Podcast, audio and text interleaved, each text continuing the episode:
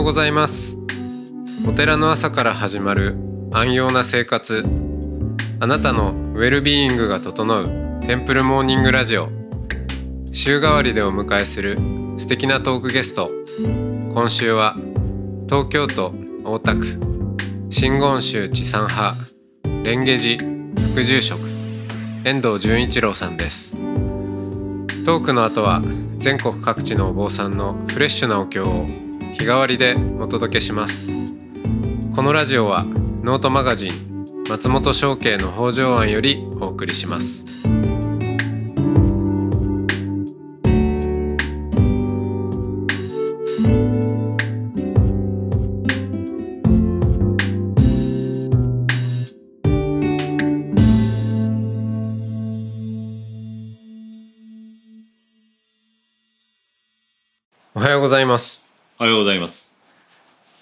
今日も遠藤純一郎さんとおしゃべりをしていきますよろしくお願いします。はい、よろしくお願いします。えー中国哲学もおご専門でやってこられながら、でもあれですよねそういえば多分、えーお会いした頃割とうん初期うん。は、まあ、仏教っていう中で言うとあのえーあれあれ。あのなんだっけ、えー東大寺の。あ、華厳宗。そうそうそうそうそう。うん。華厳宗、はい。華厳教に、はい。はい。あのちょっとこう心惹かれていたようなうん。イメージもありましたけど、はい。だからその遠藤さんの中にも、うん、思想遍歴があるわけですね。そうですね。うん華厳宗がやっぱり一番面白かったのは縦文字の世界でありながら非常にこう理屈っぽいうん理論的であるというところこれは非常に面白くてで特にあの縁起の方なんていうとそれこそお釈迦さんの代から、まあ、一番大事な考え方で、まあ、これあるがゆえに彼ありとか、うん。まあ、あるいは これ滅するがゆえに彼滅すっていうような、ね、そういった形で縁起の論点を説いてましたけどこの華厳宗の縁起論っていうのはその縁起のあの扱ってる範囲を宇宙規模にまで極大化してものを考えるっていうそれが非常に面白くてですね。だちょうどその一昔前に複雑系なんていう科学が流行った時に、まあ、それこそ蝶がねあの羽ばたくとなな違うところでうん。とんでもないことが起こるっていうようなバタフライ効果なんていうのがありましたけど、あれが非常にその華厳なんかと重ねてうん。語られる場面もあったかなと。まあご存知の方も多いかと思うんですけれどもあの華厳の演技論っていうのは非常にこの理屈がうまい具合にできてまして、いまだにやっぱりこう面白いなと思って、まあ、勉強はしています。はい。はい。まあ、最近だと量子論とか、はいはい。そういうところからも参照される感じかなと。うん思いますけど、でも今はだいぶなんか最近のうん。研究テーマだと神道が来てますよね。はい、一つはあのなんでこんな神道の方向に行っちゃったのかっていうふうになりますとあのまあ一つにはあの宗派的な枷が外れてるっていうことがまずある。でもう一つはあの仏教と経済っていうものを考えた時にあの仏教の中でその経済思想をどういうふうにあの捉えていくのかっていうことを考えた時に一番最初に扱っちゃったのがあの鈴木翔さんっていうあ江戸時代の。正直の。はい、そうですそうです。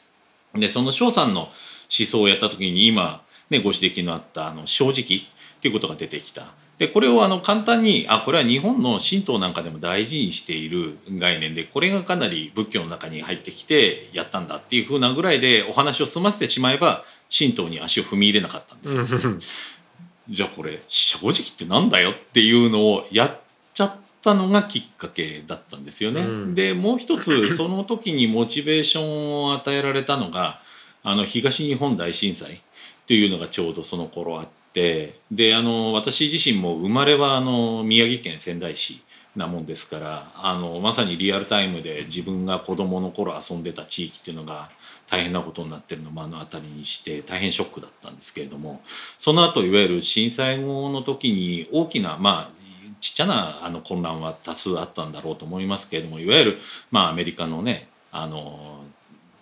いわゆるえーハーレムとかで見るような、うん。あの暴動はい。のようなものはなかったですし、うん。そういう中であの寒い中でもあのこらえて順番を待っている方々見た時にこういうものがあの命じられていないにもかかわらずやれるってどういうことなんだろうかっていうのが一つ自分の中で課題になってきてでいわゆるその道徳っていうものを口に出しては語らないけれども語られない道徳的なものってどういう形で規制されてるんだろうっていうのが今度大きな興味になってきちゃったんですよ。でその時にいわゆる正直っていうのが一つのキーワードになりうるんじゃないかなっていうふうなのが予感がありまして、うんでその時にいわゆるじゃあその正直ってものをじゃあいわゆる日本的に語っていく場面を丁寧に追いかけるにはどうしたらいいかっていうので神道をやり始めちゃったっていうところなんですよね。で入っていってみると、うんそこで出会った正うん。直はあのまあこうして僕らが普段のうん。日常会話で使っている正直っていううん。ニュアンスともうん。ちょっと違うものもあった。そうですよね。それはあのやっぱり日常語って問い直すと難しいですよね。うん。正直ってなんだよっていうふうに言われた時にこれも結構あの授業の時に学生をいじる、まあ、鉄板ネタなんですけれども、正直ってなんだいっていうふうに聞くとまあ嘘偽りなく、うん。あのまあ正しく表した状態とかっていうふうな、はい。ええ。だからまあ辞書的には正しいんだと思うんですよ。あとじゃあ例えばね人によってはこうすごい口癖のように「うん。え正直。正直。え正直さ」みたいな、うん、正直さって言うとなんか免罪符のように使う人いますよね。うん、あれが例えばじゃあまあ余命いくばくもないねおじいちゃんがまだあの寿命がねあの続くだろうという期待をしながら闘病生活を送ってるおじいちゃん。実は3ヶ月後にはアウトだよというのを知らされてる孫がねいた時に「お前のね結婚式まではねおじいちゃん頑張るからな」って言った時に孫が正直にね「おじいちゃんそれできない。3ヶ月だから」っていうふうに言うのは正直なのかと。うん。うん、でもこれはおそらく道徳的正直じゃないだろうというふうに学生が言うわけですよ。うん。でも正直って包み隠さず嘘言わないことっつったらこっちの方が正直なんじゃないのっていうとうん困った顔するっていう。だから正直っていうものがまあ本当の意味であの日常語の中で理解されて使われてるのかっていうのもこれもかなり怪しいぞと。正直疑わしい正直疑わしいでしょ でそういうところが先ほどね先先週かなお話しした部分で、まあ、直接的に役に立たないけど疑問にも思わないことを疑問として掘り起こすっていうところがやっぱり一つそこの狙いがあって。うんで正直って実は中世の神道とか、まあ、これも仏教なんかも結局あの神道に関与してきますから、まあ、非常にあの深く関わってしまうことなんですけど正直って自己の本性を偽らないっていうことのニュアンスがものすごく強い言葉なんですよね。うんうん、だから自己の本性を偽らないから嘘をつかないしうん包み隠さないと。だけど自己の本性が例えば、えー儒学的にものを考えた時にじゃああの道徳性ということを考えるならば仁義礼智っていう形で、うんその人間の本質を考えられるし、あるいは仏教的に言うならば仏性とかあるいは慈悲とかいろいろなことが言えると思うんですよ。だからそだからこそおじいちゃんに嘘をついちゃうわけですよね。うんうん、慈悲を持って語る、うんあるいは仁を持って語るっていうと思いやった結果として気落ちするようなことを言わないっていうことうん。がやっぱり一つの正直の姿になっているそれがあの私の本性にかなっているんですね。うん、でそれが要するに本性を歪めるものってじゃあ一体何なのって言った時に仏教で考えるならば、まあ、無明ですよというふうに言う。ああるいは儒学の考え方で言うならばあの私いわゆる私利私欲だよと、うん、打算的なものがドライブかけちゃうんだよっていう。そこで嘘になっちゃうんだよっていうふうなこと。をそれがものすごくこうトータルに神道の思想の中にこう含み込まれていくんですよ。でその時に非常に面白いのがですね神道っていろいろなしあの思想宗教からパクっていわゆる神道思想が作られたみたいな感じの捉えられ方しちゃうんですけどうん。私あれ逆で日本人にとって必要な思想的エッセンスをうまい具合に神道は捕まえたんじゃないかなっていうふうな気がするんですね。うんうん、だからむしろ日本人にとってのフィルターが神道でいわゆるその仏教っていうとものすごくそのあの戒律の問題とかあるいはそのメディテーションを重ねていくことによって人間ではないよりこう工事の存在になっていくとか、はい、ブッダになっていく、うん、になっていくっていう、そういうようなものがものすごくインドでは恋焦がれていた。輪廻から出していくっていうことが目標になっていた。で、ねはい、も今どうでしょうかってことですよね。いわゆる日本人って輪廻の苦しみから脱したいっていうところから仏教が始まってんのかどうなのか正直そこは目指して正直厳しいでしょ？だからおそらくは神道という中で課題化されていることっていうのがまあむしろ我々の日本人の口に合う仏教だと思うんですよ。おうん、だからその中で戒律ってものもさほどそこまで重くない。だから、うん、あの堕落したから戒律を守らないんじゃなくて戒律ってものはそんな重くないんじゃないかっていうような気がするんですよね。うん、うん、そういう規定によって何かになっていくってことをそもそもそんなに求めてたのかっていうこと自体が何かこう自分の中でこう追求していかなきゃいけない問題になったかなっていうようなのが、うん、まあ神道のものを読んで勉強になりましたね。だからまあそういう意味ではお坊さんが、うん、いや普通のお坊さんが普通の町の村のお寺で、うん、えー、法話をするという時に、うん、あのなんとなく話すと、うん、なんとなく仏教の話っていうかこうまあ言ってみれば単なる道徳話っていうか、になっていたりする場面があると、それはあの今の話で言うと非常に神道的なことを言っているかもしれないっていうことですかね。うんうん、と思いますね。うん、で私自身もそのあの求めに応じてこのねあの法要の最後に少しお話をする機会というのが、まああるわけですけれども、まあ、その時に華厳行なんかにものすごくこう心惹かれてた時にはなるべくこうあの中国仏教思想のエッセンスを伝えようと。いうようなところでね、このこういう面白いものがありますよと、うん、でこれはやっぱり現代のこういうね、課題に考えた時にいろいろ有効なものの見方になるんじゃないかっていうふうに提案しようと思ったんですけどまあ滑るね、はいえー、ポカーンになりますよ。うん、でこれがある程度その神道ではって話をした時のこの相手の話を聞こうとする時の態度の変化っていうのかな、うん、日本人っていう意識がやっぱあるのかね、はい、だからやっぱりその神道ではこう考えてたっていうとグイッとくるんですよね、うん、そうそう。そういう話が聞きたかったっていう話なんだよね、ね、だから生の仏教じゃないっていう。だからやっぱ神道のフィルターを通したあるいは両部神道っていう形で言われてくる、その自然の景観とか、人々の営みっていうものをこうあのイメージできるような仏教話、うん、まあ、あるいは情ですよね。情けの問題も含み込んだようなそういうお話をしていくことの方がむしろ聞いてもらえるんだなっていうのは実感を持って感じますね。からそうですね。その仏教のまあ教えをその浸透フィルターを通して伝えるというのか、うん。うん、あるいはうん仏教の教えを日本人に、うん、あの程よくカスタマイズしたものが、ちょうどそれそれこそ神道的、うん、あのメッセージであるっていう、まあ、そんなような構図になってる、ね、うん、というか、まあ、一つの目安になるのかなと思うんですよね。うん、でその装置としてあの所要の事実としてあるのかっていうと、まあ、それはおそらく違うんだろうと思うんですけども、うんうん、我々にとってそのようなあの働きを持つものとして利用してもいいのかなっ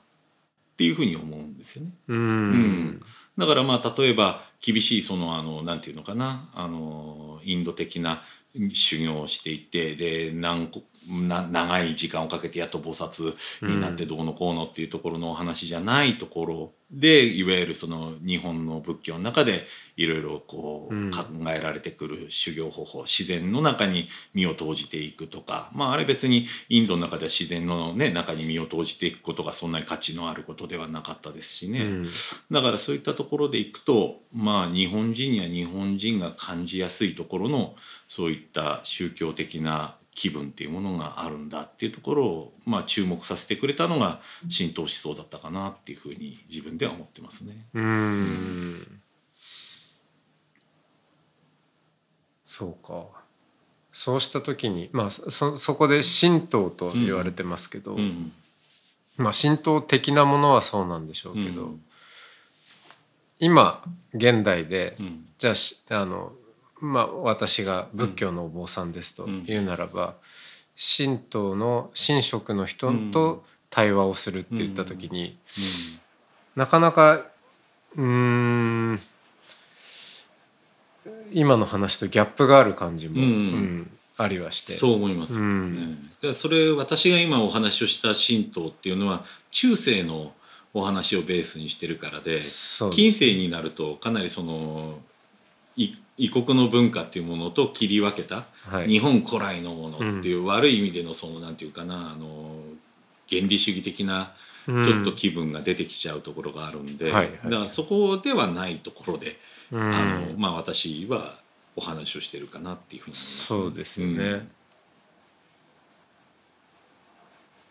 そこから見た時にそうですね。今ここの蓮華寺も隣にね、うん。あの神社があってはい。もともと神仏集合的な、あのあり方だったと思うんですけど、今分かれてしまって、うん。まあ、これからもうちょっと対話を重ねていくっていうことはうん、まあ、これ神道仏教に限らず、うん。宗教を超えた対話は重要であるということはたくさん言われるんですけど、うんだけどなんかその時の対話が、うん。まあ、それは対話はねうん。した方がいいと思うんですけど、まあ誰であれ。うん。何かその私が神道を代表しています私が仏教を代表していますっていう立場同士のうん。こので出て行って交わす対話のなんかこう不毛さみたいなそういう場面もね、うん出ていく場面も多いんで感じるんですけどそこはどうしたらいいですかね。ね。互いに持ち上げながら近寄らないっていうのが大概のパターンでしょ。うん。うん。いやいやオタクもみオたいな。タクも素晴らしいんですけどでもうちはこういう形で違うんですっていうような。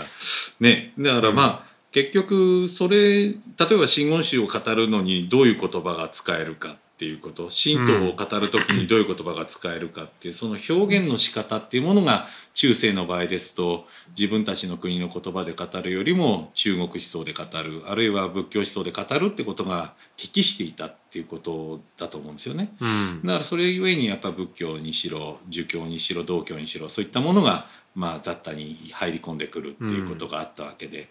らまあその語り方の問題だと思うんですよね。だからそれがいわゆるあの今の語り方がもし近世において消された語り方っていうものがいまだにその神道なり仏教の側の語る時の気分として残っているのであれば、まあ、そこからは脱却していくっていう努力をしないとなかなかに難しいんじゃないかなって思いますけどね。そうですね、うん。それは言い換えると、うん。あのまあ近世っていうまあまあ今は現代で、の中で、うん。その組織化された宗教、うん。神道は神道で、うん。あのうーんと神道世界があるわけだし、神社本庁もあり、うん。まあ、そこからで出る出ないもある,、うん。あるしで仏教は仏教で宗派もあるしっていう、そこに、まあ、そこに一応ありながらも、うんあのなんでしょう。こう魂までは持っていかれない、うんううんんメンタリティみたいなうん。ことがやっぱ大事になりますかね。そうですね。だからそれこそあのここの研究所のお話を取り上げた時にちょっと出てきた言葉だと思うんですけれども、まあ、それこそお寺の周辺にいるような人たち、お寺の真ん中にいる人というか、うん。お寺の周辺にいるような人たちあるいはまあもっと広く言うなら神社の周辺にいるような人たち。そうですね。それが今度まあなんていうのかな。あのそこを中心としたそのものの語り方っていうものが出てくると面白いんじゃないかと。だから中心の部分の方は中心の部分であっていいと思うし、うん。でその周辺の方ももう少しこうなんていうかあのいろいろな語り方を工夫していくっていうことをやっていけば、ね面白い動きも出るんじゃないかなと思いますけど。そして周辺同士の重なり合いで、うんから生まれる対話、うん。うん、そのあたりですかね。と思います。だからそれのすごく社会活動として展開してるのが大寺おやつクラブさんはい、とかなんかもそうだと思うんですよね。うん。あれコアから出てこないわけで、はい。周辺から生まれてくるわけで、その周辺のうまみってことをやはり皆さんが意識してもらうとうん。面白いのかなと。だからまあブランドじゃなくてその常にそのブランド周辺にあるものっていうところに注目してもらうと面白い動きが出てくるんじゃないかと思いますけど。バッタモンでありたいと思いました。そんな決意を新たにしました。なるほど。はい。じゃあそんな感じでああり今がとう日はありがとうございました。いろいろと喋らせていただきました。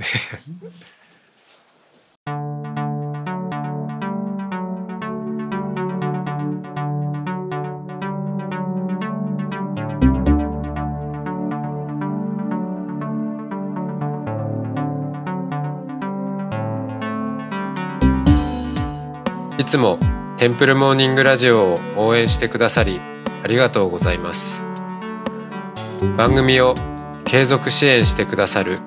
TMR サポーターを募集しています詳しくはテンプルモーニングラジオ公式ホームページ radio.templemorning.com ドネーションのページをご覧ください。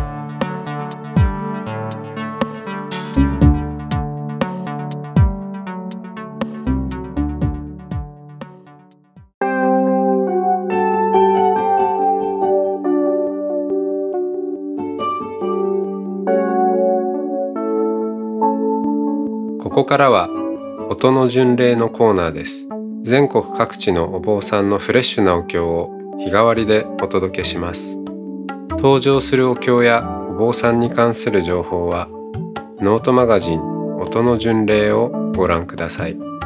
トークゲストへのメッセージやお経の感想などもノートマガジン音の巡礼ウェブサイトのコメント欄でお待ちしております。それでは今朝も音の巡礼いってらっしゃい。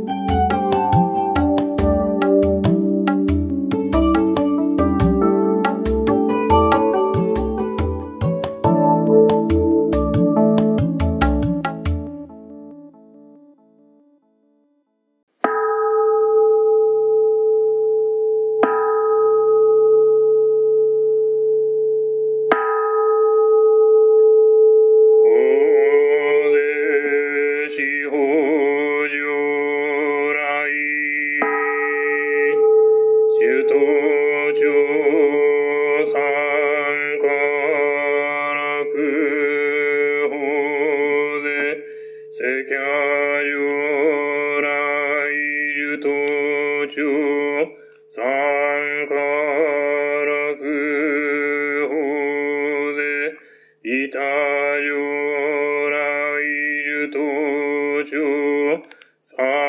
からく法税観音聖子書大法さ受頭上三か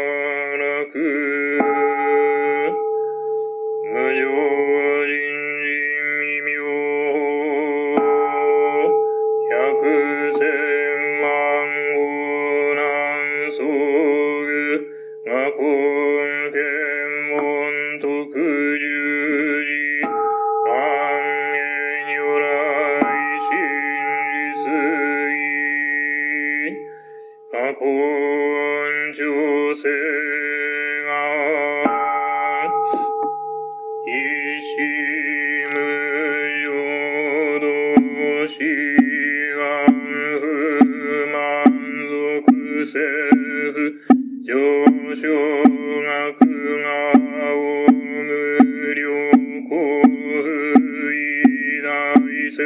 取不最小ビング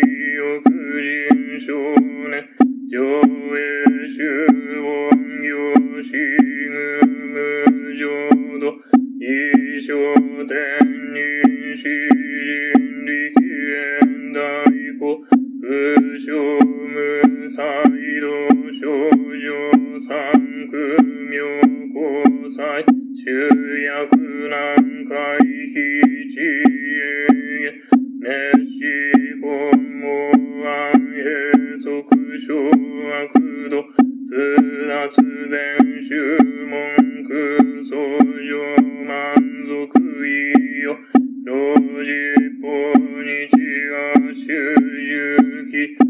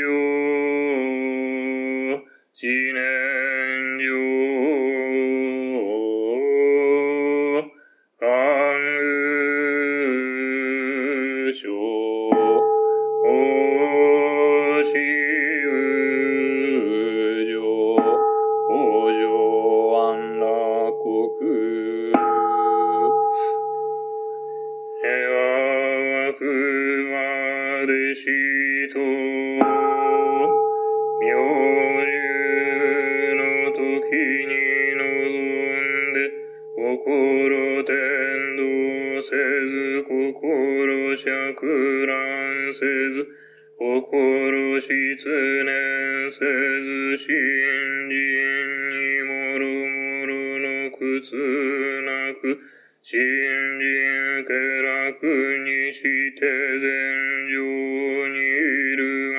ごとく、少女厳然したまい、仏の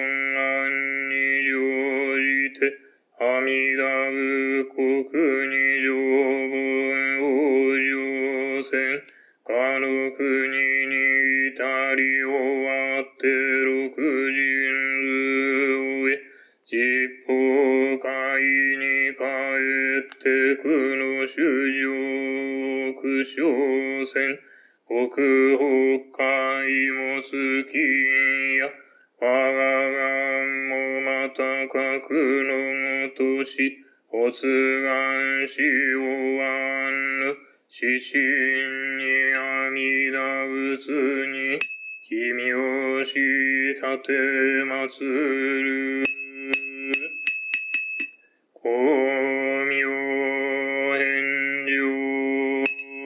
七宝世界念仏修行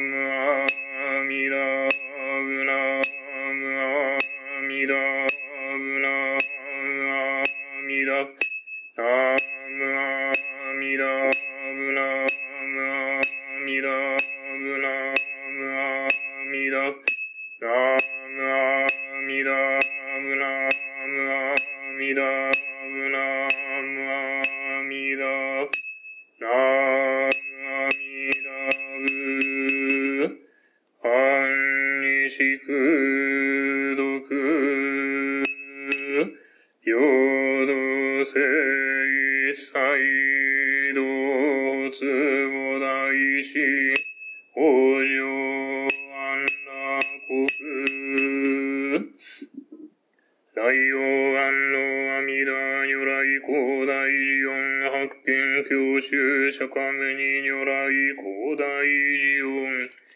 ナムアミダブナムアミダブナムアミダブナムアミダブナムアミダブナムアミダブナムアミダブナムアミダブナムアミダ仏ナムアミダブ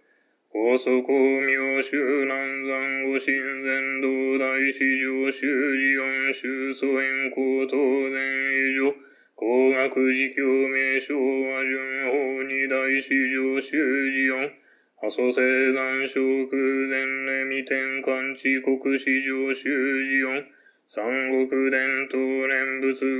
の恩祖師等上修寺四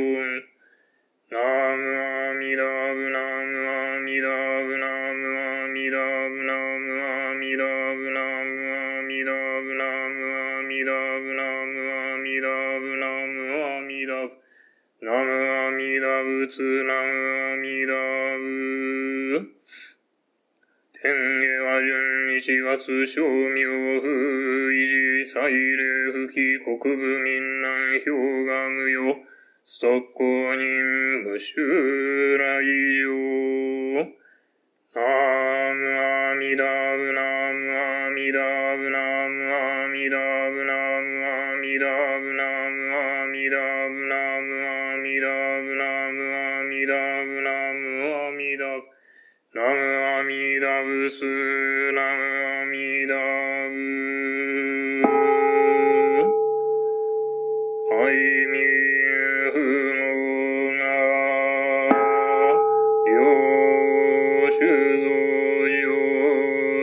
聖有五章、万物上昇十眼具諸修上、王上安楽国、